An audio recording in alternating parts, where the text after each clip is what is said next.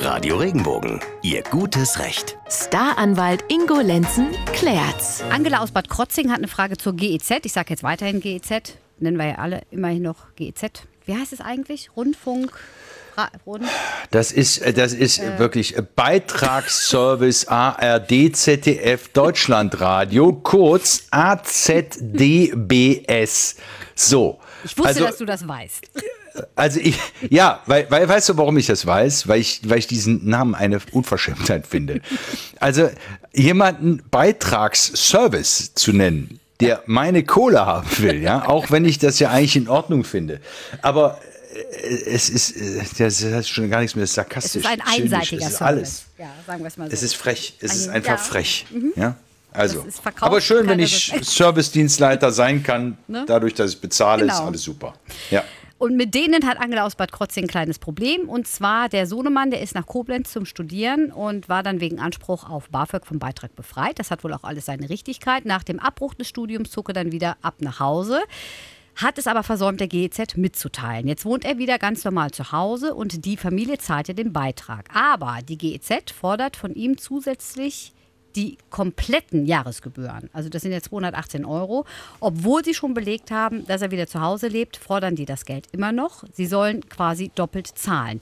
Gibt es irgendetwas, was man denen an die Hand geben könnte, wie die sich noch wehren könnten? Dürfen die das, also müssen die das überhaupt zahlen, Ingo? Kannst du das einschätzen? Also der Grundsatz ist ja der, die GEZ oder dieser Beitragsservice wird ja nur bezahlt pro Haushalt. Wenn der Junge jetzt wieder zu Hause im elterlichen Haushalt lebt, muss er selber ja gar nichts bezahlen, sondern der Haushalt der Eltern bezahlt. Ne, das wird ja nicht mehr. Es bleiben diese 17,50 Euro. Da verstehe ich es schon nicht. So.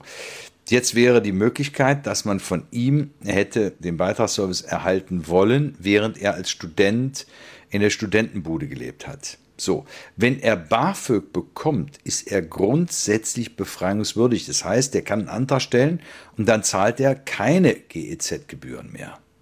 So, ja, dann soll er doch den Antrag stellen, nachträglich. So, und, und mal fragen, gucken, wie die reagieren. Also, normalerweise ist es ja grundsätzlich so, dass du den Antrag vorher stellen musst. Ne? Also, du ziehst irgendwo ein, dann bekommst du den Bescheid und dann schreibst du den Herrschaften, ich bin aber BAföG berechtigt, hier ist meine BAföG-Bewilligung.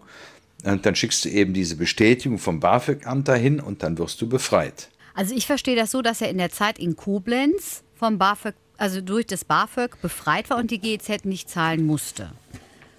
Und Ja, dann genau. haben die Und so verstehe ich ja gedacht, das Schreiben. Und wo ist, und dann haben die irgendwann gemerkt, wo ist denn der? Was ist denn mit dem passiert? Und dann sagt er, ich wohne doch wieder hier bei Mama und Papa, weil er hat sich ja bei denen nicht abgemeldet. Ja, der hat ja nicht gesagt, oh, ich Ja, und da muss er aber zurück. nicht mehr bezahlen. Die Familie, die Familie bezahlt pro Haushalt eben diese 17,50 Euro.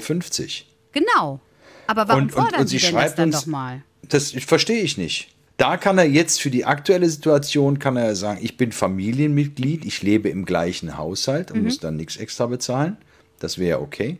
So, und hier, was hier uns ja geschildert ist, dass nach dem Abbruch des Studiums zog er wieder nach Hause und das hat aber versäumt, der GEZ mitzuteilen.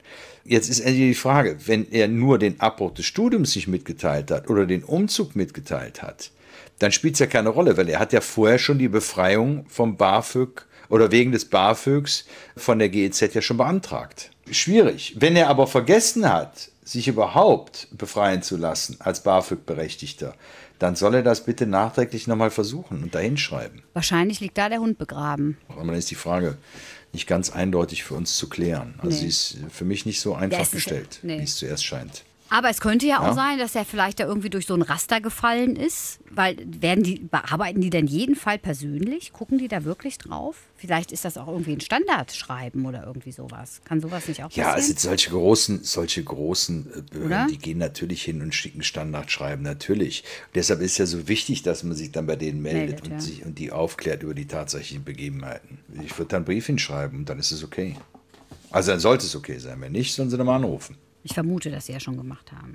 Aber wa- ja, warten wir mal ab.